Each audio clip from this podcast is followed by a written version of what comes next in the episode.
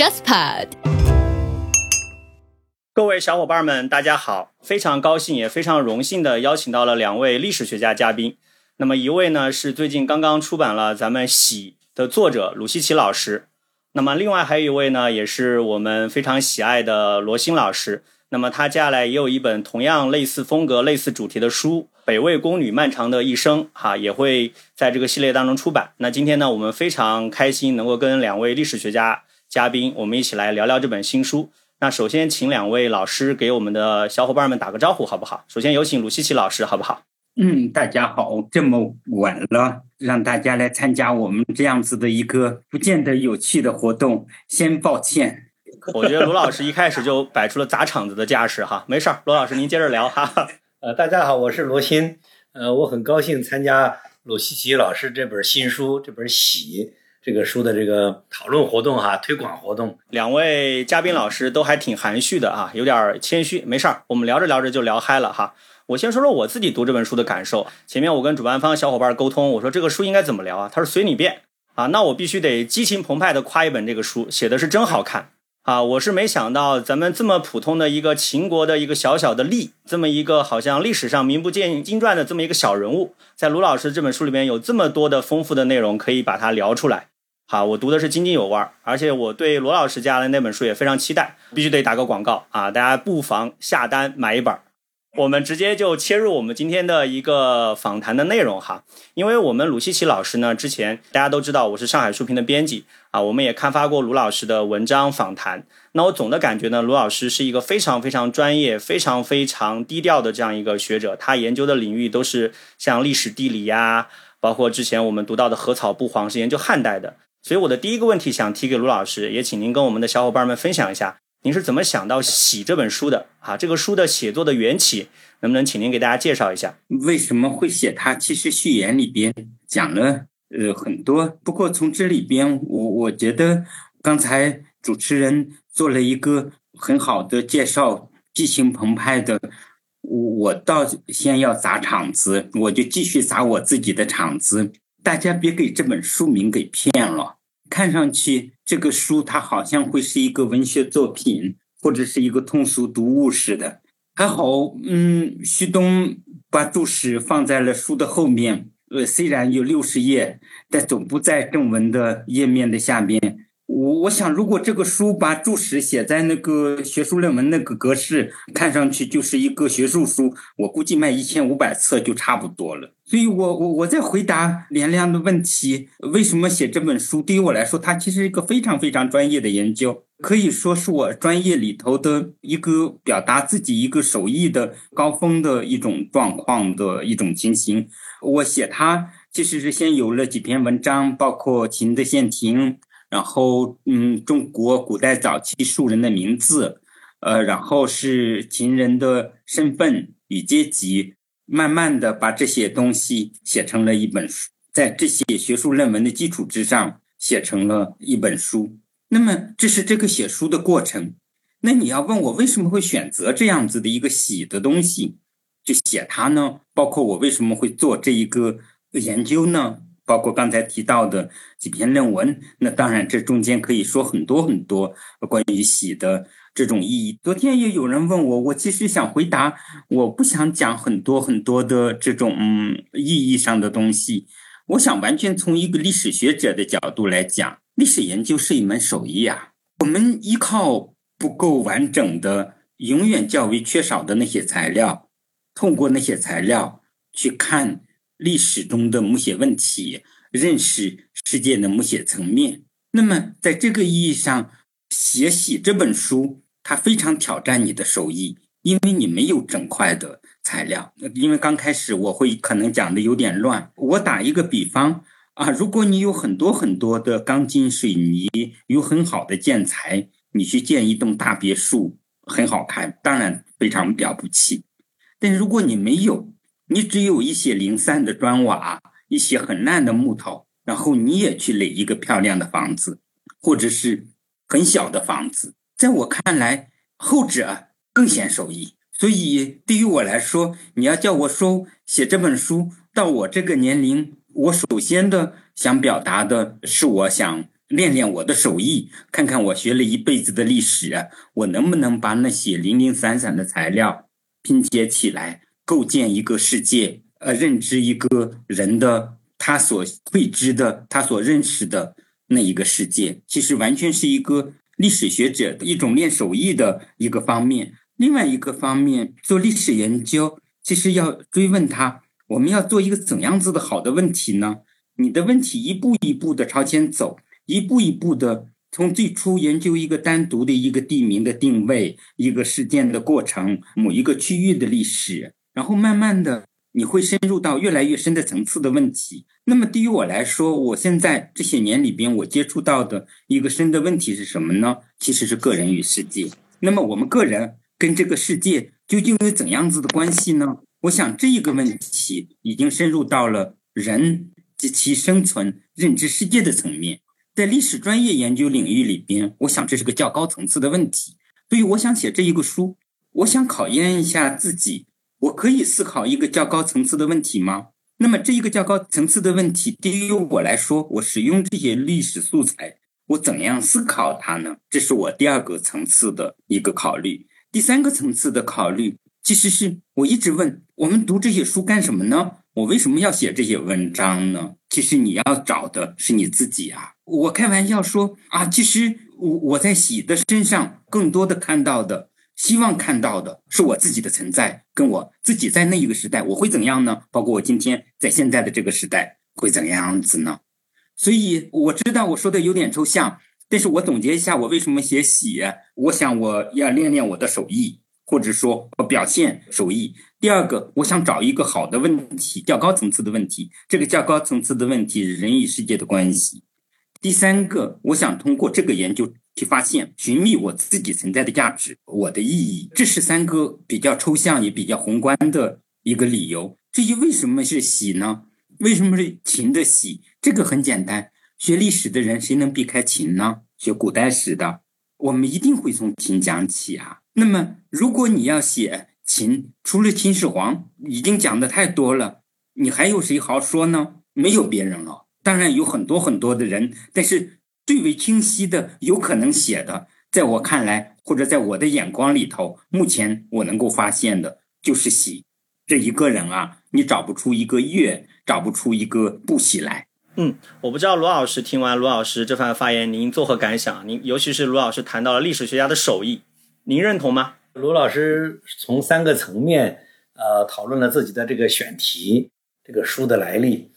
呃，他的第一个层面，他说了是要看自己的手艺，让我就想起来那个陈寅恪先生的《柳如是别传》里面，也要说自己为什么要写。他说：“我做了一辈子研究，做了一辈子学问，我要自验所学，我要看看我用这本书来显示我到底学到多少东西。”是不是卢老师也有这个意思，就是要自验所学？当然，我们也从他的这个具体，我们读这个书就能感觉到，作者哪怕不这么说，你也会觉得，呃，作为读者也会感觉到啊，真的是这个作者是在多方面的在呈现自己的能力，各个方面的能力。我们可以说自己的学术生涯进入到了后期吧，虽然不到末期，进入后期了呢，就难免想要总结，想要改变。想要呃寻找新的方向，都会有这些。那么其中一个总结的问题就是，看我到底懂多少呢？我对我自己教了几十年的东西，我我有什么把握呢？我做老师，我凭什么做呢？是吧？所以，我我觉得罗老师这个想法我也理解的。不仅理解，我自己是不是在很多时候心里边也有这种类似的这种想法。至于他说到的另外两个层面呢，当然是比较读者来说，可能更多的是感受到后面几个层面的选题。呃，使用的材料、提的问题，最后的表现，作为一个作品的这个呃思想境界，我想大家都会有共同的评价，都有共同的这种感受。这不是一个新手能写得出来的，这一点是比较明显的，也看得出来，这是一个深厚的积累的结果，而且是多年积累的结果。所以这些都没有问题。我想待会儿我们可能还会提到。我想重点说的是什么呢？就是对我来说。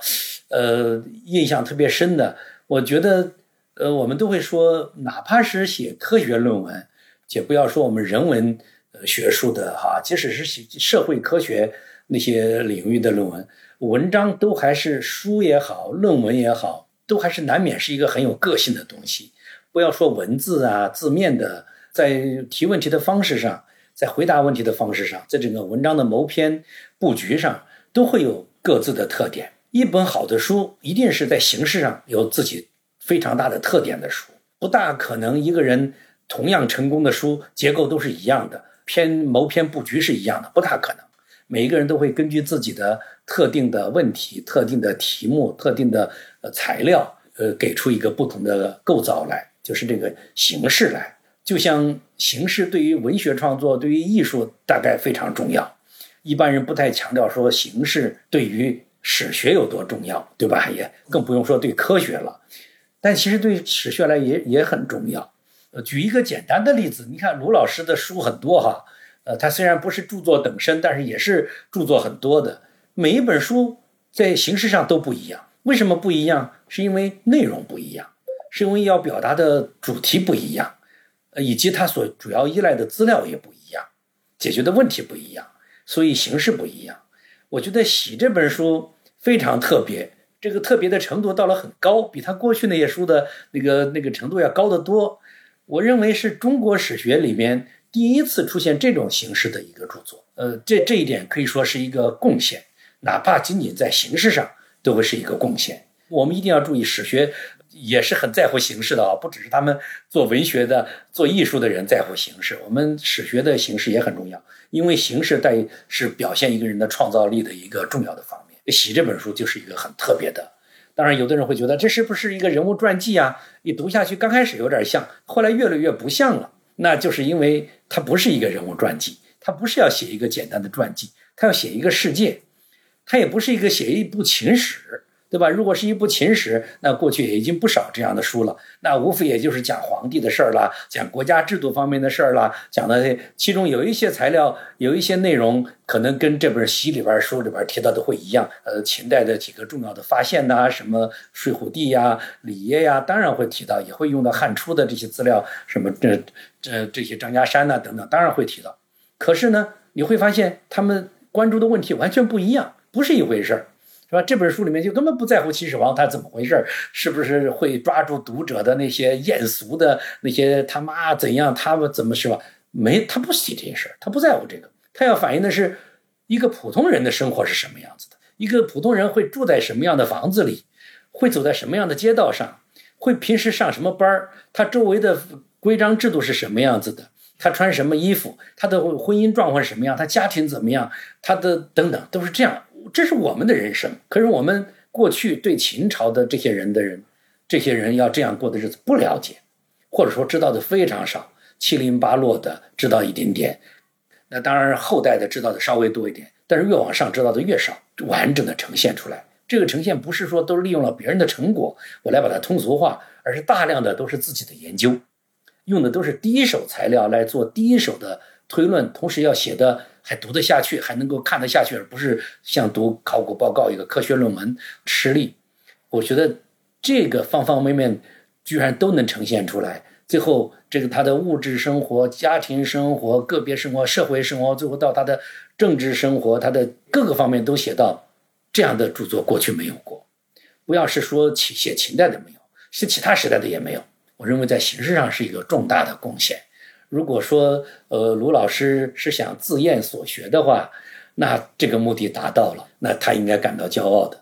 这个在将来的，无论是在中国的历史著作的这个史学史上，还是在这个普通的这个读物上面，我们史学史往往是一个标准，那么好像其他就是另一个标准。比如说，大家对待呃万历十五年就会是这样说的啊，他其实不是一个那么专业的那么一个一个这一个著作，会有这种说法。但是我觉得，像喜就在这两个方面都达到了很高的标准，都会是未来的人们都还要提到的。所以这在这一点上，觉得很幸运啊。我们我我们都是最早的读者，而且我们认识这位作者，这个也是很骄傲的事情。感觉罗老师这一番话，这这真的是啊高屋建瓴啊。首先从学术上给到了罗老师的这本新书的一个评价，然后又把它的特点做了讲解。我理解下来，我印象最深的是罗老师讲到说他。反映了秦朝的普通人的生活的各个方面，而且形式上呢又不像科学报告一样那么枯燥，就写得很引人入胜。但是我有一个小问题哈，因为我们都知道，就是秦朝留到今天的材料可能没有那么多，那跟明清史啊、跟民国史、当代史相比，那更是少得可怜。而您在这个书里面又用到了睡虎地的那个竹简哈，那我就想问一下，呃，您是怎么样去利用这么少的材料，包括怎么样去利用新出土的材料？把刚刚罗老师讲到的这种微观的我们生活的方方面面，怎么上班啊，怎么生活啊，把它呈现出来的，能不能请您沿着我们前面讲到历史学家手艺这个话题往下聊哈，就是体现一下您的手艺哈。呃，其实我要先谢谢罗老师，我我觉得罗老师概括的比我自己想的还明白，给我的感觉是书是罗老师写的，不是我写的，我我我讲不那么明白的道理，书是慢慢写出来的，学历史的。呃，其实依靠的都是材料，根据可以见到的这些材料，包括我们今天的这个世界，这也是我们历史研究所可依据的材料之一。用这些材料去认识历史时期的摹写事实面貌，洞察历史进程中的摹写人或者物，然后把它们联系起来，形成某种解释。睡虎地的这批简，对于秦汉史的研究。几乎每一个做秦汉史的研究的学者都会加以注意，而且都会谈的很多。其实对于我来说，这一个思考的问题是反过来的。如果没有这批睡虎地的秦简，其实不可能也不会想到去做这一个的研究。那么这个问题其实就不存在。如果我们明白了这些，其实我想说的一个道理是：你要问我为什么写喜。当然，首先是因为有这些材料。那么，《写》这一本书写作的过程，其实首先就是琢磨那些材料的过程。我跟别别人不同，我跟做出土文献研究、跟做秦史研究的诸多的学者不同。材料出来了很多年，我也一直在读它，但我自己没写文章。等到我来写这些文章的时候，其实关于这一个。文本的解读，它的基本内涵都有了诸多的讨论。然后我在这个基础之上，我综合各家和众人来成我自己的认知。所以你看，这一点是我很坦率。我每一个材料的认知，各家的认识，各家不同的说法，全部的集中起来，然后我琢磨他们哪一家的说法是更有道理，然后或者说每一家。都还有可以补充、可以完善的地方，然后形成我的认识。那么，我我我老说，对于出土文献的研究者，他们实际上是把那些曾经存在的那些残砖烂瓦，他们把它拿起来，然后把它摩擦干净，然后去弄清楚这个瓦是什么瓦，是什么砖。然后我在这个基础之上，我去辨析，好，这块砖是哪里的呢？原来在房子的哪一部分呢？然后我能不能把它拼起来呢？我我说我反反复复的去琢磨、去想象，呃，这一个很琐碎的、这很细致的这点材料，非常非常零散。然后我去想，它在原来的哪一个地方呢？包括人、包括物，呃，包括地理，它在原来的什么地方呢？然后我有没有可能把不同地方的那些砖跟瓦拼成一起，再去构建一个可能存在过的呃那种？房子呢？所以对于我来说，睡虎地的这些简，它提供了一个我们可供想象、认识另一个秦代的素材，而且最重要的是，它使我能够把这些零散的材料，然后我去通过我们对于历史的认知，跟我们今天对于我们今天所处的这个世界的认知做结合，作为一个基本的架构。把它拼起来。如果说我显示的一个手艺，我总结一下，我有三个活。第一个是一个字一个字的读懂它，然后呃，在前人的基础之上，把不同的材料串合起来，加以比勘，加以联系。第三步，这些材料它们本身显示不出来结构，我用我对于历史的认知这种思维作为底子，给它拼接出一个结构的模样来。那个结构不见得一定能够竖起一座房子，但是这儿有块柱子，那儿有一个门槛儿，那儿有道梁，好，没有问题。你可以看见，我们有了一个呃素描画里头的那种非常非常简陋的那一个房子的架构。所以，其实我所做到的一个工作。呃，如果讲手艺的话，对于我来说，我我我我把不同的那些砖瓦，然后这描述出了一个喜的眼中的那一个秦的世界，这一块那儿一块，但是没有人认知全部的秦。我我会开玩笑说，没有人可以重新建起阿房宫来。我们所能想到的，我们所能做到的，也没有人整体的能够认知秦的全部。正如我们今天生藏在这个世界里边，我们也不能说我们知道这个世界的全部。那我们何以又能够知道秦的全部呢？你当然可以去关注阿房宫，可以关注秦始皇陵啊等等那些宏大的问题。那么我去看到的，好，在另外一个角落有另一些故事，然后我把它拼起来，然后你可以模模糊糊的，或者是看见有几个人，然后他们在那活动，他们在那做各种各样子的事情，你也可以看见。大致的看清楚他们头上的样子，他们穿的衣服，你甚至可以想想象到他们的情感，这是对我最大有吸引力的地方。如果说让我觉得这个书，呃，我自己写的，呃，比较有兴趣的，呃，地方，我我能够感受到在这中间，我通过这些材料，我能感受到情感，这个很难。我去写那一部分，金跟黑夫给他。呃，哥哥跟家人写的那两封目读的信的时候，因为简文残缺很多，要把它补起来。然后有些话是我补的，然后在这个过程之中，我会有较多的一些想象。我相信这个想象是在合理的范围之内。比如说，我说那个金主父在信里边，呃，嘱咐他的媳妇儿怎样子，呃，照顾好老人，嘱咐他的女儿，让他的女儿愿。呃，去取心的时候不要走得太远，要听大伯的话。我写下来这些话的时候，我我自己的感觉是我在跟自己的孩子、自己的家人叮嘱。其实我觉得这个中间，我跨越了这个时间跟空间跟人的身份的差别。我我真正的体验到了人性的基本的部分。我把它总结几几句话呢？其实我一个是想做一个素描家，我去做一个素描。另一个是我想去体验不人性，做一个心理学家，我想去体验那种跨越时空的人的情感跟心理。还有，我想讨论一个畏惧、恐惧是什么。那么在这本书里头，我时时刻刻的感受到了某种恐惧。你你可能看见的，在这里边你会看见的，我一直有一种淡淡的一种恐惧跟悲愁。我我恐惧什么呢？其实我一个是恐惧这些材料，它真的太少了。一年多前我开玩笑说：“哦，我我我我我我我害怕我写的这一个喜的世界，喜不认识。”喜说：“这不是我知道的，这是你的，这是你鲁西奇的。”好，其实这是我的第一个。第二个恐惧，我会恐惧超越了时空，然后我依然能感受到琴给我带来的威胁。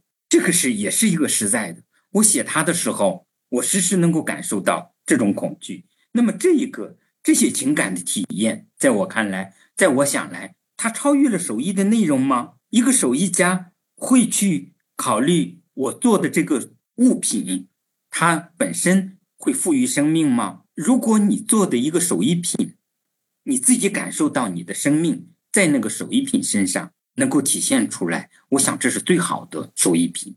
所以我会说，这种手艺的话，我觉得我最好的部分，最发自内心的对自己的肯定的部分是，这里边有我自己的生命，我在里头。呃，你在书里边时时刻刻的可以感受到鲁西奇的存在，他脱离了一些喜，他不仅仅是喜的眼睛。我我在中间错乱了很多的身份，这可能是他的局限，但是有时候我会想啊，这也许。是我不说最好吧，就是我自己最满意的部分。哇，我听卢老师讲完这样一番话，我不知道各位小伙伴儿怎么想啊？我是觉得非常的感动。我觉得卢老师特别的真诚啊，特别的细腻。他刚刚给自己又赋予另外两个身份，我不知道大家有没有听到？除开一开始说的手艺人，他还说他想做一个素描家，想做一个心理学家啊，想通过这些材料去穿透某些东西或者贯穿某些东西啊，我觉得特别棒。我想材料这个话题，要不也请罗老师谈一谈，好不好？您所关注的领域好像也是材料，也始终是一个啊比较重大的问题，这种材料的有限性和这种研究要开展的这样一种可行性之间的一个矛盾吧。请罗老师谈一谈，好不好？呃，材料永远是大的问题哈，像我跟卢老师的研究的领域有点接近的哈，呃，所以我们面对的问题都是材料不够，但是材料够不够多还是少的，永远都是相对的，呃，绝对意义上材料是永远也不够的。但是问题不在这里，就是作为一个历史学家，你的能力，你作为一个专业工作者，你的能力怎么样呢？不是体现在说你研究的领域材料多少，对吧？这个不是这个问题，而是怎么使用材料。从大家都使用的材料里边，针对哪些问题用材料，如何用材料？呃，当然，呃，这在这本书里面，一般的处理当然就跟其他做秦汉史的同行们都用了那些材料，严格的遵循了使用史料的这些基本的原则。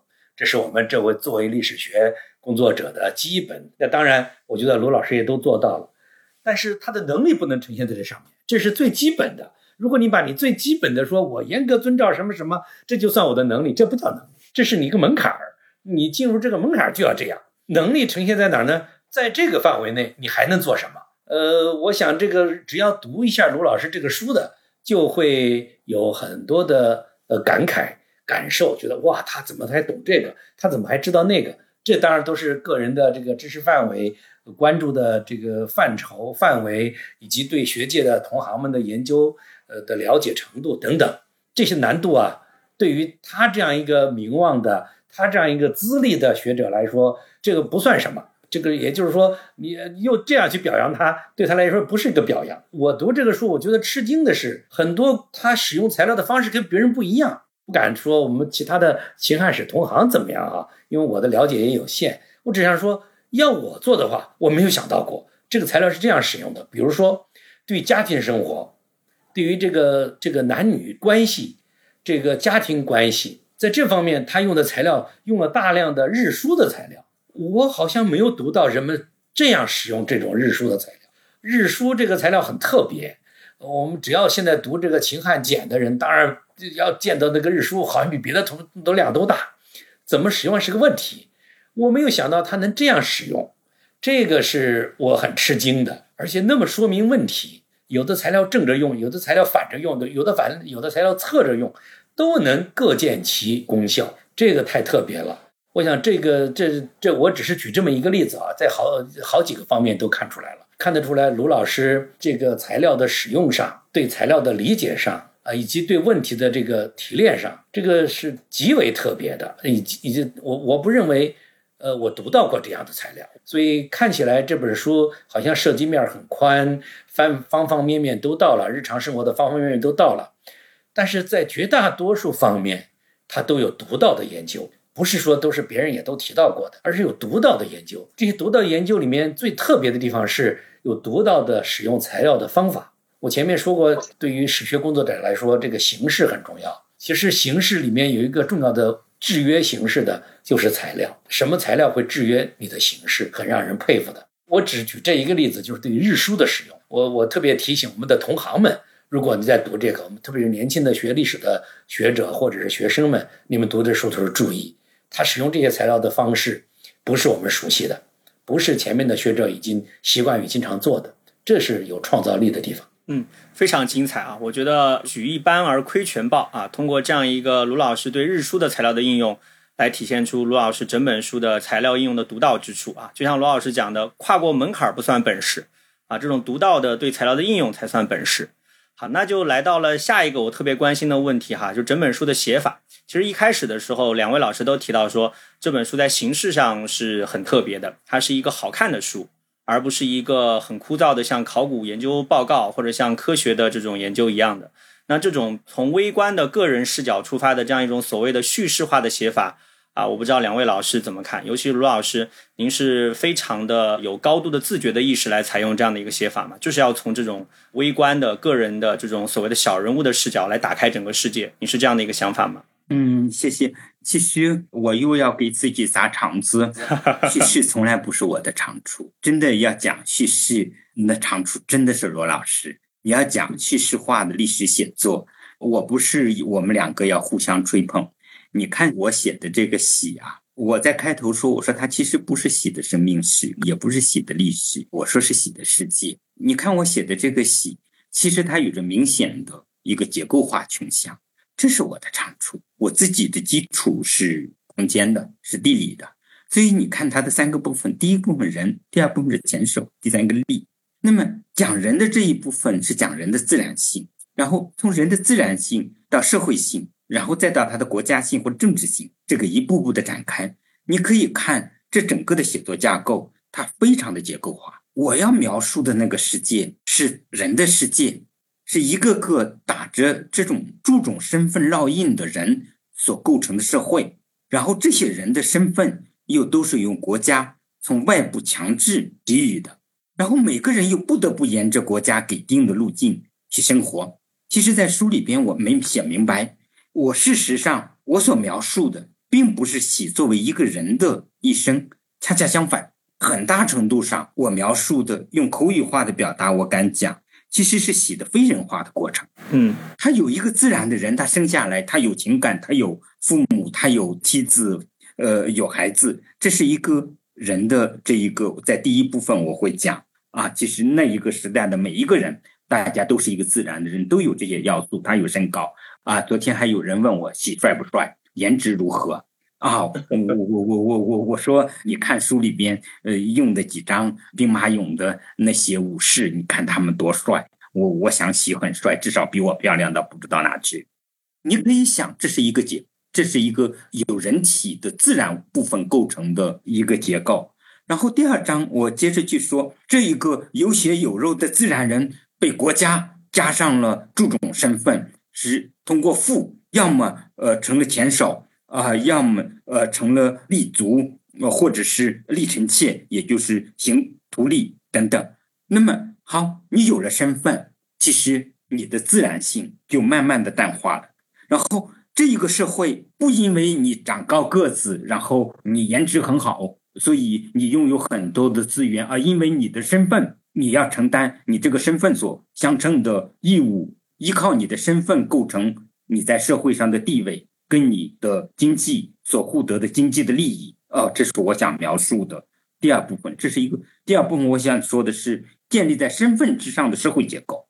第三个部分，我我去讲喜是一个利，你可以看第三部分的喜其实非常少，真正提到它的部分非常少。但是这一个，我去喜是一个在县庭里边做少吏的人啊。那么我在想象自己在一个县政府里头，他怎么上班呢？好，我去描述那一个县庭的构成，那是一个有注种的机构构成的层级制的官僚体系，那是一个权力构成的结构。我们不使用政治的结构这个概念，我更愿意使用是一个权力的结构。所以我想说的前边的第一个部分，我看它长什么样子，然后住在安陆城里头，住在一隅三内或者四内等等，有个院子围墙围绕的这个房子里头。然后等等，然后里边有多少人？然后我去描述啊，再按照秦的律令，那些呃私人的奴婢，也就是私家的臣妾，是属于家人的范畴，是世人的范畴。你可以很容易通过这些想象，好，这是一个空间构成，这里边有人，然后有城，有住史，住史里边有各种各样的人的关系。第二个，其实我想描述的是一个社会构成，有身份。建立在身份基础之上的社会构成、社会结构。第三个，那些衙门每一个都展示出了权力，他们是一个权力的结构。所以我在这里边通过这样的一个过程，通过一个在空间里面的人逐渐演变成了一个身份制社会下的一个人，然后怎样子在一个权力结构里边的一个人，那么人的自然性逐步的消失。我我所要讲到的是喜怎样从一个有血有肉的自然人，如何演变成了一个帝国统治体系的一个官僚符号的一个过程。所以我一定要砸自己的场子，叙事化的历史写作是罗老师的专长，要请他谈，或者我们期待读他的书。但是我觉得罗老师您刚刚讲的，反而让大家对您的这个书更加增添兴趣了，尤其是您那一句，我甚至感到有一丝恐怖。从一个有血有肉的自然人变成秦朝庞大的官僚统治机器的这样一个符号，哎呀，我觉得这个过程您这个概括的太好了。我觉得我们每个读者都可以从中感受到这种啊，您刚刚描述的这样一个东西哈。那刚刚那个罗老师已经把这个问题抛给罗老师了，您就接一下吧，好不好？我我倒不觉得好读的书都是讲故事类型的，并不是这样。事实上，我们在呃已有的史学著作史上，已经有好多这样典范的作品，并不是讲故事的，并不都是像《史记》或者像那个希罗多德那样的，有很多实际上是就是讲结构的，就是讲制度的，就是讲那些规章法律的。可是读起来也是非常有趣，而且读者面也很宽，不只是专家读。大家都爱读，呃，只要你写的问题是别人愿意关心的，比如说在这个书里边写到了这个作者的家庭生活会是什么样子的，家里人怎么住，主人住在什么地方，家里其他人住在哪里，如果有门的话，门和户有什么不一样，里跟那个家里那个房子是什么关系？等等，这些我不是说这种知识好像就是从来没有人提过，当然不是这样，可是就跟这样一个人物结合在一起。一点一点的展开，就相当于我们一上来先接触的是一个在一个棺材里边都装不满，都硬塞着个让它弯曲的一点的这么一个人物，哎，最后看看他怎样展开，看他的生活是什么样，他周边是什么样，他家里什么样，最后他上班怎么上的，以及他那个所在的社会是什么样子的。我们说那是一个极端的制度化的不平等的时代，是一个压迫极强的一个时代。可是到底是什么样子的呢？我觉得卢老师在这个书里边非常细致的讲了这一切。如果是有压迫，怎么压迫？在压迫之下，人们又怎么过日子，对吧？即使是在最黑暗的恐惧的时代，人们又怎样有各自的情感、各自的这个生活方式？所以他举的那些兄弟几个在外边怎么跟家里联系，把那书信用那种方式来表达，他还特别辛苦的给他翻译过来。真的是读起来，让你先一会儿看到小的局部，一会儿看到大部背后的社会是什么样子的，时代是什么样子的，一会儿又看到西部，反反复复的这样拉来拉去，就让他所说的这个喜的世界变得非常的立体、丰富、有趣。就即使是让你感到恐惧的，那也是一个有趣的，因为不再是你过去以为的那么简单的那样一个世界了。所以在他书前面序里面不也说，你到底愿意生活在哪一个时代呢？是吧？你愿意生活在齐国，还是愿意生活在秦国，或者是秦朝呢？等等，那时代是不一样的。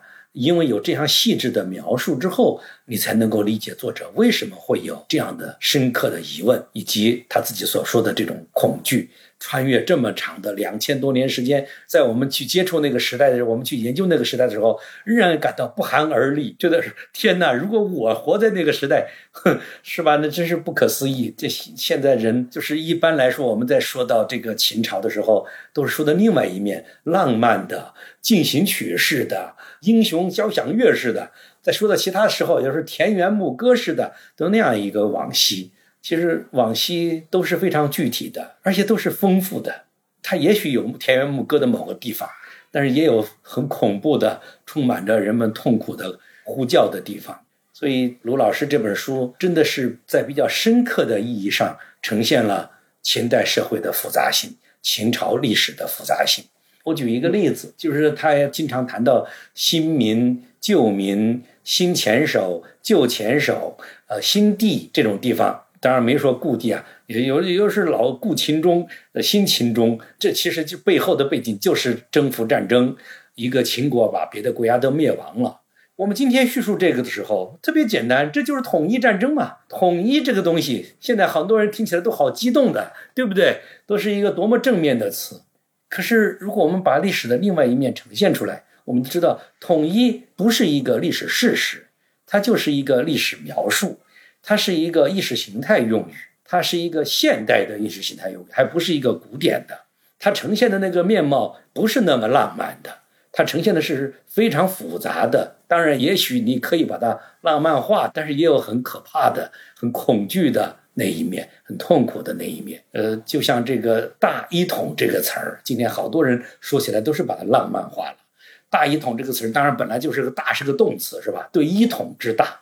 这个桶固然有空间的意义，但是它的本质意义不是空间的，它是一个意识形态的意义。我觉得今天的历史学家是有责任把历史多个的面向呈现出来。历史是复杂的，不是单一面向的。单一面向的历史的教育之下的人，都会对现实也会只有单一的理解。现实和历史一样，都是丰富的、复杂的。所以要想使我们今天的人变得成熟，我们作为历史学家的责任就是把过去的复杂的一面呈现出来。而这个《喜》这本书在这一点上，我觉得取得了非常大的成绩。这一点，我觉得将来是会有公论的。嗯，谢谢罗老师啊，感觉每次听罗老师发言到结尾上的价值，都让我有一种醍醐灌顶一般的感觉啊。谈到了历史学家的责任，谈到了我们怎么国民通过历史而获得成熟啊，我觉得这是非常非常宝贵的。那顺着刚刚罗老师讲到的历史的复杂性、历史的多个面向啊，讲到秦朝的战争当中普通民众遭遇的苦难和痛苦，我想能不能请罗老师具体的谈一些比较细节性的或者比较生动的这样一些例子？来跟我们的正在看我们直播的小伙伴分享一下，就是秦朝的那种普通人的生活状态到底什么样？因为可能我们绝大多数我们的观众朋友可能对秦朝理解就停留在教科书，停留在那么几行，说我们最后统一了六国。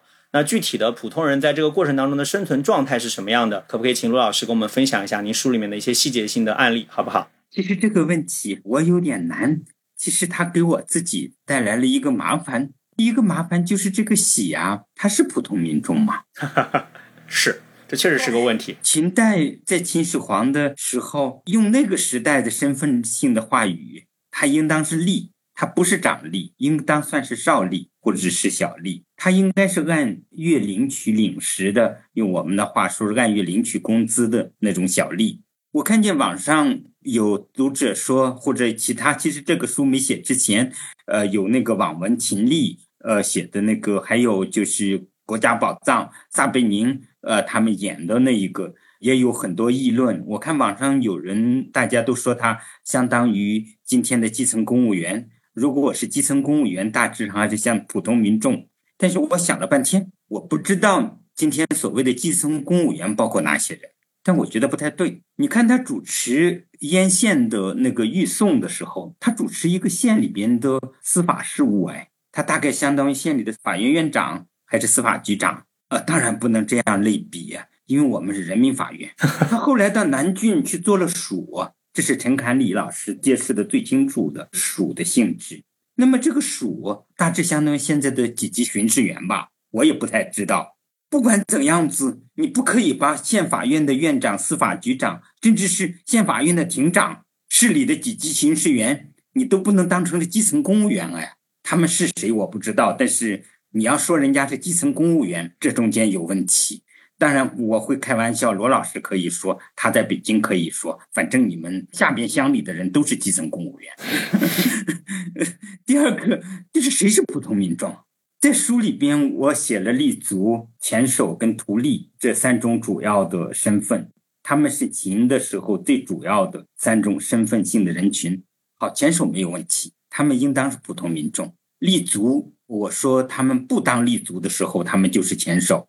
但是大夫等较高爵级的那些人，其实有很多的财富，像那个呃《岳麓简》里边的建的那个把妾生成了妻的案子的那个大夫，他有很多的财富，他还可以给自己的吏啊买房子、分地、耕牛。他们是普通民众吗？换句话说。完全是开玩笑。马云、马化腾、呃刘强东是普通群众吗？他们当然不是官员，嗯，但是我不知道是不是普通群众。那么图利包括刑徒跟吏臣妾，用我们现在的话说，就是服刑人员跟官司农婢。你说那些服刑人员跟官司农婢，呃，我们今天当然很难有所谓的官农婢跟私农婢。好，如果你说他们是普通民众，这会轮到普通民众不乐意了。我们不和那些犯罪分子、奴才们同伍，好不好？他们不是我们，虽然我们明天也可能成为独立。所以，无论有怎样的差别，不管是立足、前手还是独立，我想他们的生活状态其实差距很大。但是，我想指出来，他们差距之所以很大，他们真正的状态，他们都是靠身份来区别的。民众是靠身份来区别的那些人，这些人不管他是谁，在秦始皇那里，他们都是普通民众。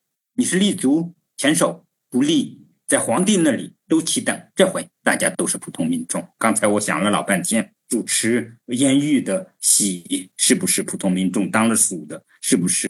但是我换一种角度，在始皇帝那里，他真的都是。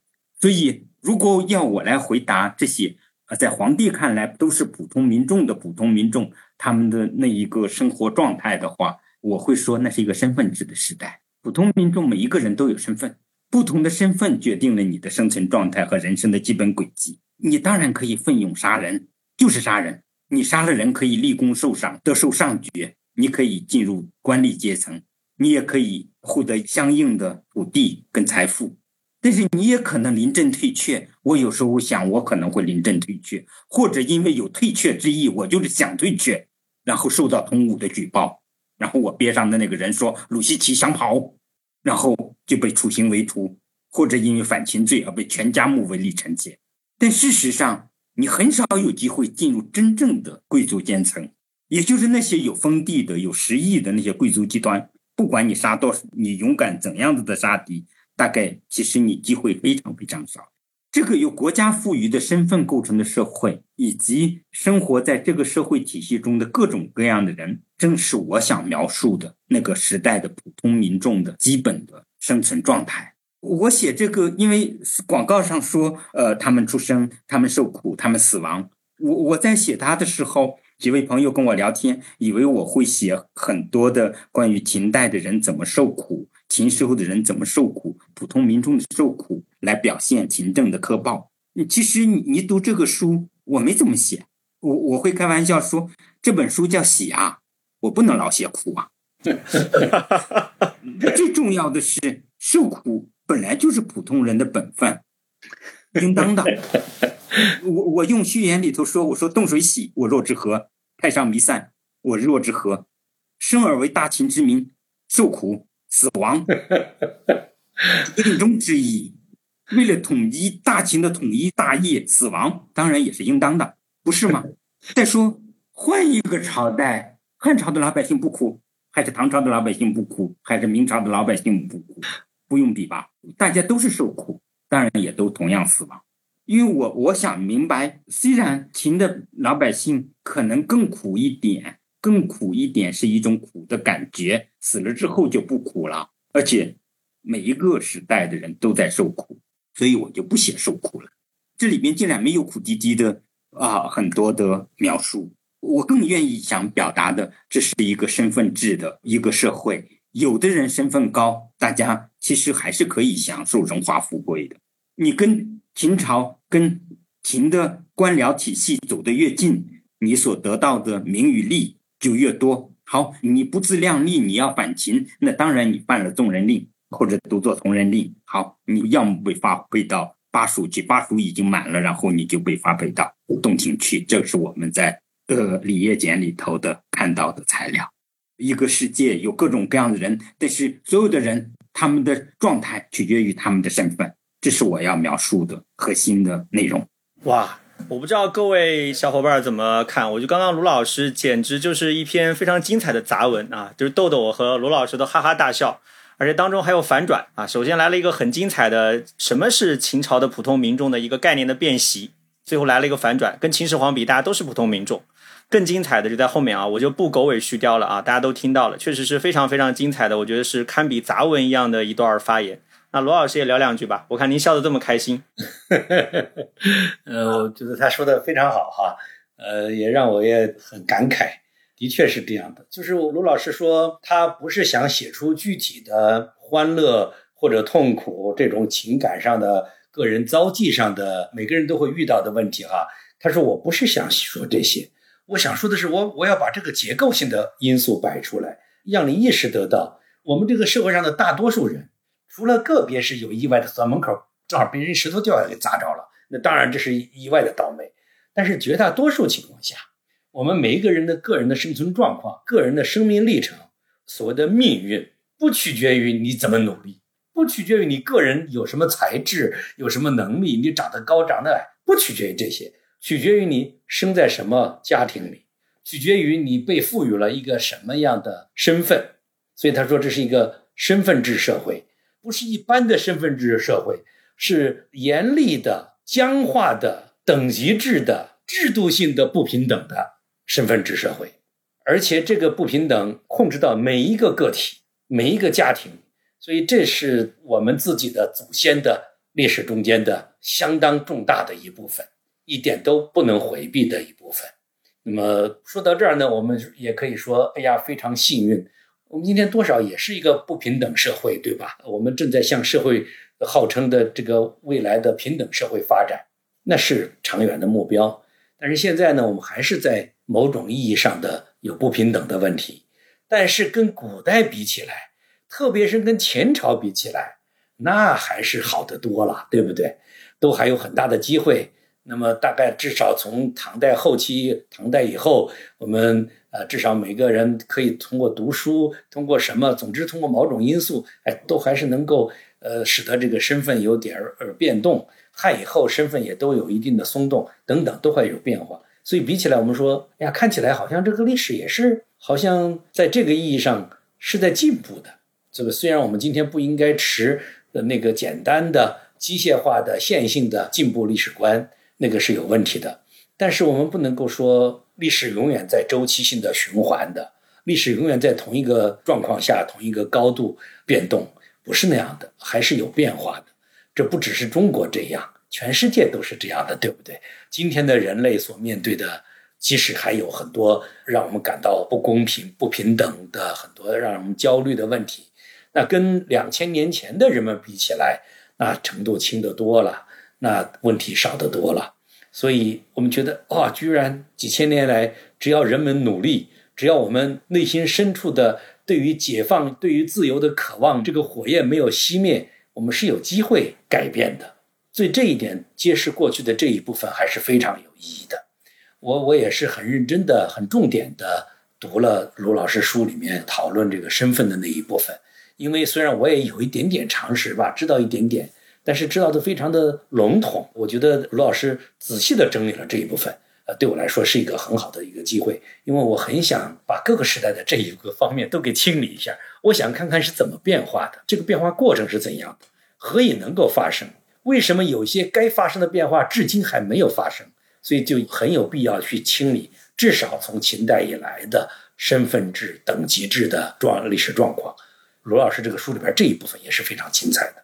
他刚才说，我只想说出这个状况来，揭示出这个身份制的这个残酷的这个现实，这就是所谓的制度，这就是所谓的结构。哎，把这部分揭出来。至于里边具体的那些呃痛苦也好，快乐也好，因为整别人很高兴，有的人被整很不高兴，都会有的。他说，我我具体就不写那些，那且不说有没有具体的材料，就算是有材料，他说那也不是我目前在这个书里所关注的。话题，我要把这个结构呈现清晰，显然这是更重要的问题。我觉得就这一点来说，他也达到了目的，写得非常好的。啊，谢谢卢老师同样精彩的这样一个发言哈。那就顺着卢老师的这个结构，正好前面卢老师也谈到结构，我们就往下聊。那能不能请卢老师谈一谈，就是您呃研究下来这种秦国的这样一种结构，这种身份制，它是怎么样对后世产生影响的？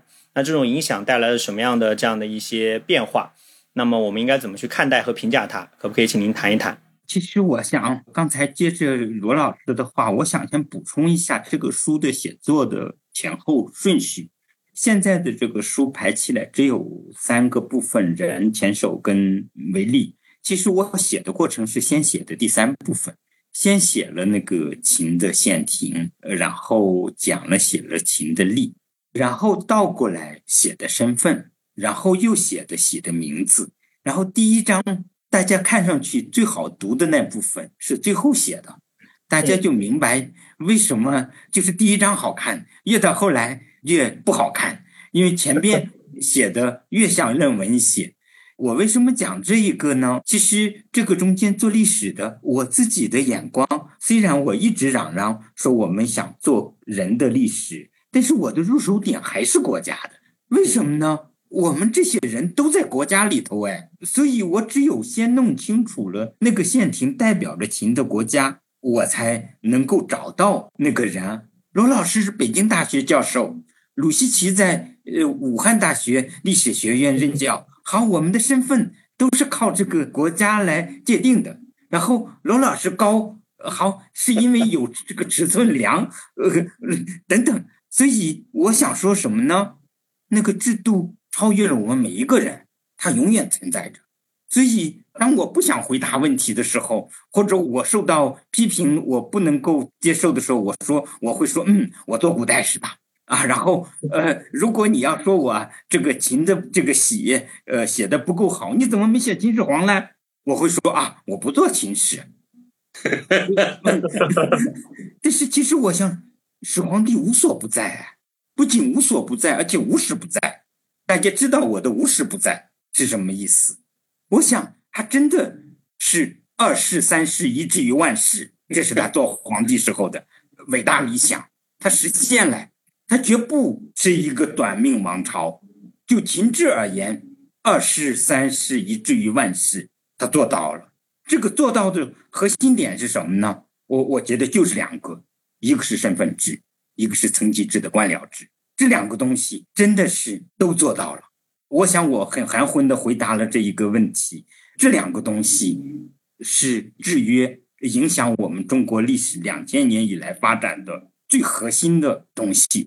也是无所不在起作用，无时不在起作用，没有人可以忽视它。你千万别说我没写秦始皇，我我我，你你你你读这本书的时候，你一定要想到始皇帝在每一个字里头。如果我要说，嗯，我写了一本秦史的话，我会说，你看那里边哪一个地方没有秦始皇？人家不认我的时候，我就说，嗯，我不做秦史，你们去看看笑话，笑一笑而已。嗯，不用认真。我我我想我回答了这个问题。呃，听听罗老师的高论，他想的比我清楚啊。我觉得您岂止是回答，您给出了非常精彩的回答。无所不在，无时不在啊，没有一个字写秦始皇，每个字都在写秦始皇啊。罗老师您怎么看？我我完全同意啊，您就也是非常简单啊，简明扼要，完全同意。那正好还有一点时间。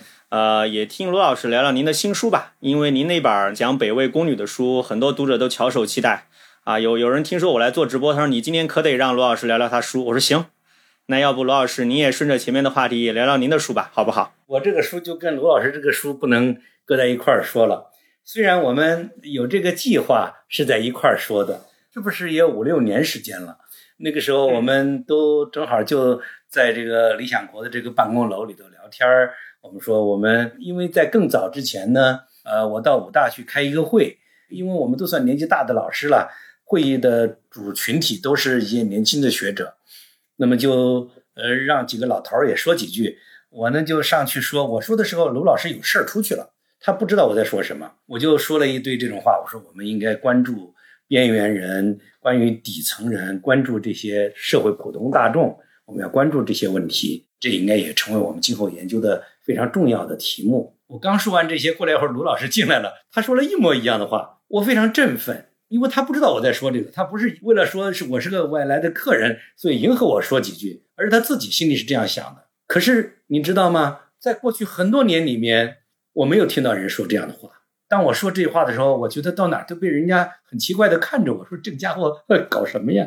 所以你在说这一堆什么废话？说这些话，我听到卢老师的话，我当时非常感动。又很振奋，我觉得不是只有我这样想，而且说明我也不是个糊涂蛋，我好像到哪去被人灌了一一锅汤就开始这样开始乱说起来，而是我真的自己心里边，在我自己的研究历程里面逐渐逐渐发展起来的这个想法，它不是孤立的，看来是有时代性的。也就是说，在卢老师的这儿也说了这样，他也想到这些问题，所以在这样的鼓励之下，后来我们。有机会在北京聊天的时候，我们就围绕这个问题，我们来组织一个小丛书来写这一类的东西。所以当时就想到过这个。那个时候，卢老师说：“哎呀，我我也正好一直在考虑这个，想写这个戏。”呃，问我呢，我说：“哎呀，我真是先是讲写了好些年，想写这个王仲儿都没写，那我们就集中把它写了吧。”哎呀，但很惭愧，这个我是到今年才交稿哈，卢老师早就写完了。我前年听说卢老师都已经写完了，我就非常的惭愧。我说，呃，所以我我还有了给我很大的压力。我这这两年正好也有机会不出门，是吧？所以这个就把它也终于匆匆忙忙就算写完了吧。我原来不知道卢老师要写成什么样。所以，这个前不久读到卢老师这个书之后，我也吓了一跳。我说：“哎呀，我不知道这么高标准，要知道的话，我还有点麻烦了。我以为就写个编，把一个人物故事给就聊一聊就完了。我就是按照这个标准来写的。呃，我就写了一个从一方墓志所看到的北魏时期的一个宫女。这个宫女后来就到了自己六七十岁的时候就出家了。”就变成了一个一个一个比丘尼，最后没想到又活了一二十年，活到八十六岁去世了。那么他的年轻三十岁之前呢，他是南朝的一个官员的家庭的一个太太，那么当然也出生在同样家庭的一个小姐，对吧？是这么一个家庭的一个人。但是到了因为战争，因为南北纷争，而作为一个战俘，作为一个犯罪家庭的人，就被抓到了北方，成为一个失去完全失去自由的一个宫女，成为一个奴婢式的一个人物。那么这样一个人呢，我想他这今后的人生就是余生了，还有什么活头呢？但是他活特别长，又活了五十六年，所以我就这本书就叫《漫长的余生》，就是想说他这个。呃，凑巧的是，这个人呢，在孝文帝之后又养育了两代皇帝。一个呢是宣武帝，一个是宣武帝的儿子，呃，孝明帝，就会养育了两代人，两代皇帝，所以他就当然作为皇帝的保姆，皇帝感恩的人物，所以死后呢，生前就得到皇帝照顾，呃，死后呢，皇帝还派人专门给他写了一方相当不错的墓志。那么根据这个墓志，当然我们就了解到这个人了。如果没有这个墓志，历史上没这个人，我们也没没没不可能想到有这个人。那么，因为有这个墓志，所以就呃有可能把它跟我们读魏书已经熟悉的那个历史嵌合在一起。所以我就想，多年以前我就打算把它写成一本一个小册子，就把它这个故事给写出来。那么就这么拖拖拉拉，哎呀，这个没出息的人就是一个特点就是拖拖拉拉，我就拖了好久，呃，经常也想到，有时候有忘他。总之，呃，幸亏有罗老师那那年来的说，我们弄一本吧，怎么怎么一逼，再加上被这个呃我们的编辑旭东黄旭东他也经常催，所以我这终于就算是完成了。不然的话，这还不知道将来哪年哪月的事儿了。我这个书跟卢老师的这个书比较起来呢，呃，卢老师是讲这个时代性的社会结构、国家结构的。围绕一个人物来讲，围绕这个人物所生活于其中的那个政治的世界和生活的世界，我呢基本上是围绕着这个主人公这个王忠儿，后来他的法号叫慈庆，围绕着这么一个人的生命历程来写的，所以是一个比较就是一个叙事性的。当然这里边就扯进去了许许多多大的人物，皇帝呀什么。皇后啊，这些人都扯进去哈，这不是因为我我想攀这些高枝儿哈，是因为的确他的故事跟这些人扯在一起了，也正是因为这个扯在一起，才有这个机会他的故事被讲述出来，或者说被理解出来。呃，有这么写了这么一个，读了卢老师这个书之后呢，我就有这么一个疑虑，不只是读这个书之后啊，我写完写的过程当中，还写之前为什么拖拖拉拉？哎，也有跟这个原因，我想找到一个理由来。解释自己拖拖拉拉，就是我不知道写这个有什么意思。我不是一个想当畅销书作者的人，我不是这样一个人，我也不想说这个写一个呃很好玩的故事让人读，我也不是那种人。我写任何东西就要考虑我写的这个有没有学科意义，有没有从历史学这学科来说也是有价值的这一部分。也就是说，不只是一个懂一点历史的人，外行或者是呃懂得不多的一个一个人来看了之后说，哎，挺好玩，挺好玩。不只是要这样，还要一个同行读了之后说，哦，这个也有点意思，还让我想到一些问题，还提出了一些问题。呃，我想这才是我们现代史学的真正意义上的现代史学的责任，对吧？哪怕回答不了问题，也提出问题。所以我是在这种矛盾的心情下。在这种很不自信、呃自我怀疑的这个过程当中，稀里糊涂的就完成了这么一本书。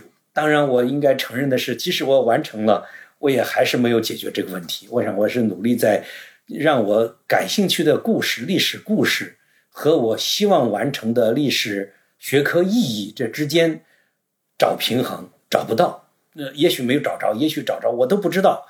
总之，这个对我来说是一个很难的问题。也许我将来还会面对。同样的问题，我只是希望那个读完了之后，我我最大的期待，读完了同行们不要轻蔑我，说这个家伙怎么写了这么一个这个故事就完了？这故事那那么多历史上的故事，人的故事没完没了。你你要写这样的，可以写几几千本、几万本，那就没完了。我还真不是这样想的，我是希望他们觉得，哎，这个特别是年轻的朋友哈，我希望他们看之后说啊，这个里边也让我有点启发，让我想到了一些别的问题。我也可以去做那些研究，如果是这样的话，我就大功告成，我就真成功了，我就非常成功，我就会感觉到跟呃卢老师的书搁在一起，也没有什么让我脸太红的地方。如果没有做到这样的话，那就非常惭愧。但是现在已经不说这个，就是生米做成熟饭了，来来不及后悔了，反正已经写出来了。那我们就问个最实在的问题啊，您这一碗熟饭什么时候能端上桌，让我们尝到呀？我听这个编辑朋友说。这个月底能出来。好，那基本上我们前面两位嘉宾老师，我们谈的一个主体部分呢，到这里差不多可以告一个段落了。但接下来呢，有一些我们的读者朋友的提问，好，那就由我来代替他们来向两位老师发问。那么我们的主办方的小伙伴已经把问题递给我了，哈，我就读给两位老师。那您二位可以自由选择谁来回答啊，可以都聊啊，也可以其中一位来聊啊，我觉得都可以的。那么第一个问题呢，来自一个读者，他是这样说的啊。他指明说要问两个老师，他说：“请问罗老师和卢老师，啊，如何看待秦国的社会流动性和军功爵制的关系？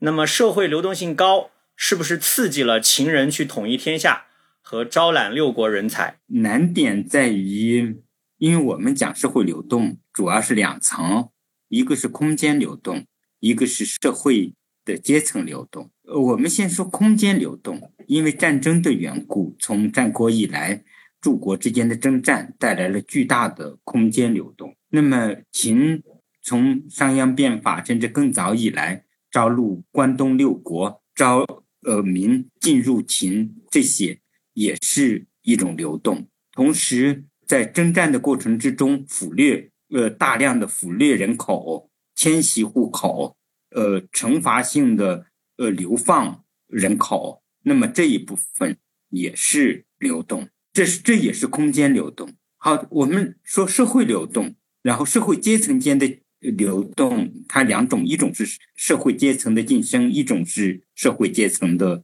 下沉。那么因为军功授爵，所以使一部分人呃可以得到社会地位晋升的机会。那么另外一部分呃因为战败亡国，所以被。罚作呃立臣妾，那么或者是整个亡国之后被作为新民呃新牵手，成为大秦的统治对象，那么这也是阶层的流动。这么复杂的这个社会流动，我们怎样子来分析它呢？那么我们可以肯定的，如果一定要讲正面的意义的话，我打一个不很恰当的比喻：抗日战争。使很多的北方跟东南、东部沿海地区的民众进入了西南。我现在在成都、昆云贵这些地方，使很多的这些人背井离乡。这是抗日战争引起的空间流动。我们可以跟他去在六国的战争中，跟秦的统一的战争中所引引发的空间流动相比拟。那么这一个流动，我们怎么去评价它呢？好，你可以说它加强了不同人群之间的联系，从而有利于广大地域里边的不同人群之间的交流，构建了也有利于或者推进了中华民族的形成。好，没有问题。我想这是正面讲的。好，我们再来看这个社会流动这一部分就复杂了。军功授爵在多大程度上，在怎样子的程度上造成了社会阶层的变化，有诸多的讨论。那么我们排除了这些，我在书里边去暗示说，可能秦的故民、故秦人大概是地位最高的，然后不好说其他国的那些人是新民、新前手，那显然赶不上故民、故前手。我特别辨析说，呃，在商鞅变法以后啊，这个故民跟故前手是可以分得一部分田地的，但是新民。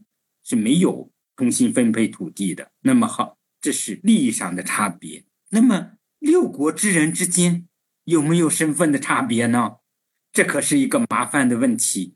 我的意思是说，秦人跟韩赵魏人、齐人、楚人，大家齐等吗？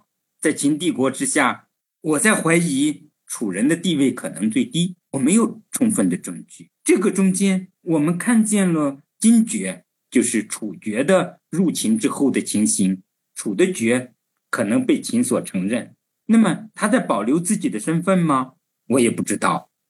所以我回答我想说明的意思，真的存在一个平帝国之下统治之下的社会阶层的流动吗？这个流动的含义的范围内涵是什么呢？在这个意义上，我们重新思考那个空间流动它的积极的意义。刚才我说过，它有另一方面或者说非积极的意义吗？我觉得这些东西都是值得我们去探究的问题。我没有答案，这是我在思考中的问题。我我这几年中很关注阶层间的流动，我特别关注的不是晋升，而是下沉。我在看什么人被社会排斥，被社会不接受，成为真正的弱者，他们没有机会。所以这是我关注的话题，也就是这一个那些蛋民。有的时候我在这里边我说那个有的可能就是贱民。我没有涉及到中古时代的“贱”的这一个概念，有很多老师做过研究，也是一个老的话题。但是，我想我下一步可能会考虑这些问题，就是我更关注的是哪些人被社会排斥在这一个正常的体制之外，哪怕是正常的比较普通的那一个体制之外，也就是非前手，不是辩护其民的那些，这是我关注的话题。我想，秦开启了这一个，或者说制度化了这一个进程。它使一些人开始被排斥在社会的体制之外，成为这个社会不接受的，或者是社会歧视的这一部分分子。我我没有能够很好的回答这个问题啊。还有一个我们的读者朋友的提问啊，也蛮有意思。当然，他提的比较简单啊。他说：“那在当时的秦国的首都咸阳啊，普通的百姓民众。”他们的生活状态怎么样？他们跟被征服的那些百姓相比，是更幸福呢，还是更不幸福？这个问题，我觉得是一个我们普通读者都会感兴趣的问题啊。我们也想听卢老师聊聊。其实就是罗老师跟鲁西奇的差别。罗老师更幸福呢，还是鲁西奇更幸福呢？嗯，我们住过咸阳，嗯，偶尔去过几次北京。在北京的时候，我是外人，不是低端人口。呃，也差不多，所 所以，我我在咸阳不幸福，这是一个很简单的理由。那么，咸阳的人肯定比我幸福。他这个问题应该解析清楚。你说的是咸阳的什么人，对吧？有那些高官、达官、贵族的家庭，呃，也有奴隶，也有宦官，也有宫女，也有那些最低贱的，那个人口数量还很大。比其他城市应该占的比例更高，对不对？就我想，这个就是在咸阳的那些最底层的人口占的比例，在总人口中的比例高于其他城市、其他地区，因为那个那个社会就是靠这些人真正支撑起来，就更需要这些劳动力了，更需要这种服务人员了。所以你说的是这些人因为住在咸阳就更幸福吗？好，下一个问题呢，是一个呃，又是回到咱们材料这个话题了啊。他其实问的很简单，就是说卢老师，您接下来最希望看到的是哪方面的材料啊？比如说，呃，关于秦统一的整个的过程当中，还有哪些材料您是希望去读到，但是还没有读到的？啊，就相当于这是一个期待性的问题哈。我就读到岳麓五，然后呃，我还期待北大简，那尤其是辛老师做过研究的，呃，水路呃路程的那一部分，我们从来没看见过这个样子。然后我我毕竟好好坏坏也是学历史地理出身，光看着呃新老师的论文，然后我在这儿就就就难受的要命。一个是北大简，当然一个是岳麓简，当然继续在公布，但是我这两年吧没再继续下功夫。我希望呃下一步能够再下功夫。嗯，岳麓简我下的功夫其实主要到四到五，呃出来的时候我这本书。就写的差不多了，其实我没有怎么，然后在下边，呃，六七都出了吧，我我我没有，我没拿到，我还没看，呃，就是，所以，嗯，我就特别的，呃，念叨着，特别用心的，呃，就是北大简。如果问我材料的话，当然其他的那就，我有的时候做统计不是做的很全，但是，嗯嗯，如果我要想着能够写的更有趣的话。我可能还会在汉简上再下点功夫，因为我觉得我我下的功夫还不够。所以倒不是我想见到他，而是我整个的汉检的功夫下的还不够。这一个我觉得那远远赶不上胡旭东老师，那他在这方面下的功夫要多，但是我们的关注点可能不一样。如果以我的眼光去看汉检，我就在那老想着，嗯，也许可能得到一点比喜更有趣的故事。呃，所以我在想着，嗯，你的这个汉简不是更更好玩吗？所以我老想着这个北大简跟一部分就是我还没有下足够功夫的汉简的材料。问我想什么的话，我不能回答说，我我我想自己去挖一个墓，里头里头都是碱。这 个这这一个，我我我这样回答就就太坏了。这个呃，当然就是最近又有很多的公布，然后我也等着看，所以等过段时间我再来看新出的材料。嗯，好，感谢那个卢老师非常详细、非常专业的一个解答哈。还有两个很有意思的问题。那么第一个问题呢，呃，是一位应该还是关注过这方面的专业研究的读者提的。他说书里面啊提到了很多这种法律的文书啊、法律的案件，但是看上去呢，好像说明啊刑法没有那么严酷，真的是这样吗？啊，两位老师怎么看这个问题呢？我记得有一个专门研究疼痛的、痛感的，比利时还是荷兰的，他后来写散文，我现在想不起来名字了。他自己在。二战的时候被纳粹抓住，后来他说他招了，然后他后来就研究是什么人可能在痛苦面前会招供啊。这个严酷是两个东西，一个是施行的人，一个是感受的人。施行的人的严酷不在于那个刑具多么的恶毒，多么的残暴，你大不了其实最终结果不过是杀人嘛。残酷在于他的心理，他以。施暴为乐，这是真的残酷。就受刑人而言，也不在于受的刑带来多大的痛苦，而在于受刑的屈辱。你砍我头好了，但是不能给我精神跟心理上的侮辱。情志在我看来，不仅仅是杀头，每个朝代都砍头，关键的是砍头人的态度，被砍头人的屈辱。你可以用菜刀砍人杀头，也可以用断头台杀人，也可以用绞刑等等。我想没有人能够描述出来这种不同的搭头的方式，哪一个更痛苦，哪一个更不痛苦，还是在于实行的过程之中，实行者跟被实行者的感受。我我想罗老师对这个问题，呃，应该思考可能比我想的更清楚。我当然对这个法律，呃，秦汉法制史。知道的少哈，就是上过课读过几篇文章，但但是我觉得这样比较可能直接单纯的这种比较说，比起汉来秦并不是更残酷到哪里去，不是什么多多么可怕。这个我想要放不是一个简单的看条文，不是一个简单的看法律答问张家山汉简里边的二年律令，我们做这种比较，这种比较是必要的，但是只是这样看是看不出法律你所提的这个问题就是。是是不是秦代没那么可怕呀？还过大家还可以过得 挺好的。我想是要放到那个整个社会里边去看待，才看这些条文。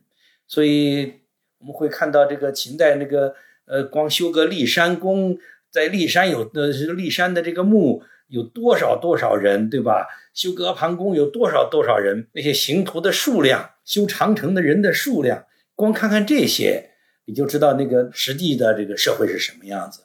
而不只是只是看法律条文，我们要只是看条文的话，很多时代、很多某个时候看起来是不是都像一这样像黄金时代一样啊？都都都挺好的，其实不是那么简单的。所以不要只看条文，只用条文做比较是不够的，不是说是不对，是不能比较的，而是说是不够的。那么我们到现在还有最后一个问题啊，眼看要告一个段落了，最后一个非常宝贵的问题。他是针对两位老师的新书来发问的。两位的新书呢，都是将历史研究的眼光向下，关注的是边缘人物。那么，请问有哪些书籍或者历史学家啊，对两位老师的这样一种认识产生了很大的影响？啊，又到了我们喜闻乐见的这个推书或者说呃聊历史学家的这样一个活动了啊。那两位老师谁先来？那我先来。我我想就是在。在刚才我们说的这个话题的意义上，不是说前辈没有研究，前辈学者不管这个话题，不是这样的。呃，我们说过去做的不够，那是有的；做的没有做，那这样是呃是不符合事实的。前辈学者中有做的很好的，有做的很深刻的，对我影响非常大的，而且这个影响持续到现在，仍然经常反过头来让我又回过头来又读又读的。当然是我们做魏晋南朝史的的同行们都熟悉，没有人不知道的。以及在课堂上、在课下、在各个场合经常提到的，就是唐长儒先生哈，这是卢老师他们的呃老师，呃，唐长儒先生所写的这个《读晋书·赵志传》，然后论曹魏世家制度，就是这么一个小小的文章，几千字啊。那个文章现在那个小到可能很多杂志都不能发，说太短了，发不了。但是我觉得这个文章在这个治学的境界、关怀的问题、呃，思考问题的深度。都达到了超一流史学家的那个高度。我这辈子要是能写出一篇这样有原创力的这样的文章，我就死不瞑目了。就是就是是是这样一个文章。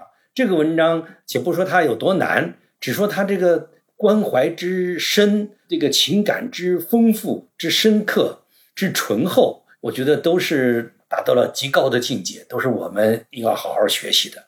呃，这个文章说的很简单，就是讲一个那个一个普通的世家制度，就是世袭当兵的这个制度，就是从汉末开始的这种制度。这种制度对一个普通人的影响，哎，其实我早年读这个文章的时候，经常脑子里冒出来的一个现代的一个笔赋，就是《人生》这个小说，呃，后来也拍了电影啊，呃，就是这个。你看他一个农村的孩子，他想进到城里边，他多么的努力。我们还有著名的斯汤达的《红与黑》，也是这样的故事。他如何跨越阶层，如何挣脱阶层给自己带来的制度性的阶层啊，制度性的这一套东西是受法律保护的，是国家设置的这一套东西带给自己的那个人生的束缚。对于很多人来说，他感受不到这种束缚；对于这些人当中的某些优秀分子来说，这个束缚带来的痛苦之深，你是难以想象的。只有了解了这一点。我们才读得懂，当然是这个呃，唐先生也是从这儿入手的，就是这里边提到这个赵志这个主人公所写给的那个呃嵇康家的孩子的那封信，才读得懂痛苦的那个深度。所以，我我是觉得拿这些做比较哈，这是我觉得前辈已经做了树立了许多伟大的典范，呃，值得我们永远去学习的。那卢老师呢？你不说还把我给难倒了。我我我没有罗老师想的这么清楚。你刚才提这个问题的时候，我一直在想哈，我好像读很多很多的书，每一种里头都有些影子，每一个问题里头啊，都给我留下了一些。你想想这个问题的时候，我倒要讲，呃，我在考虑。好多年前，罗老师去武大，当时，嗯，魏斌老师他们安排了一个等于我陪罗老师的谈话，他起了一个题目，讲的是弱者。然后那个时候呢，其实大家都在讲这个斯科特的弱者的武器，这个中间有的，我其实在慢慢的想给喜找一个意义，这是有一层对我有影响。另一层呢，在思想方法上，我在写的过程之中。然后我在想，我写的这些东西会跟什么会纳入哪一个所谓的史学的流派呢？然后我当然这个中间就会想到，嗯，包括蒙塔优，呃，包括奶酪与蛆虫等等，都受了影响。你说我在学他们吗？我也学。你说我在不学他们吗？我也不学。你怎么可能学得过来呢？所以我我看人家就羡慕的不得了，但是我想着，呃，反正我做不到，好吧，我就努力的做做自己的呃东西。但是你你仔细想想啊，其实多少也有些影子。我我在写这个的时候呢，呃，其实之前读过《夜间的战斗》，也读过蒙塔优的。呃，刚才罗老师提到我使用日书这个部分。倒确实是罗老师厉害，他眼光一下子就看到了，是我得意的地方。我我我我不瞒大家，我我有时候下乡，我看见人家算命的，我很好奇，我说你给我算算吧，人家就会你算啥呢？我就想我要算啥呢？我希望什么好呢？其实这里面反映了我的观念。之所以想起来用日书，其实是跟这些经验有关系的，也跟读蒙塔优啊，读呃像《奶酪与蛆虫》里头啊，他去讲啊那些不完全意识到的意识，然后那些有关系，这些很细节，来源很多元。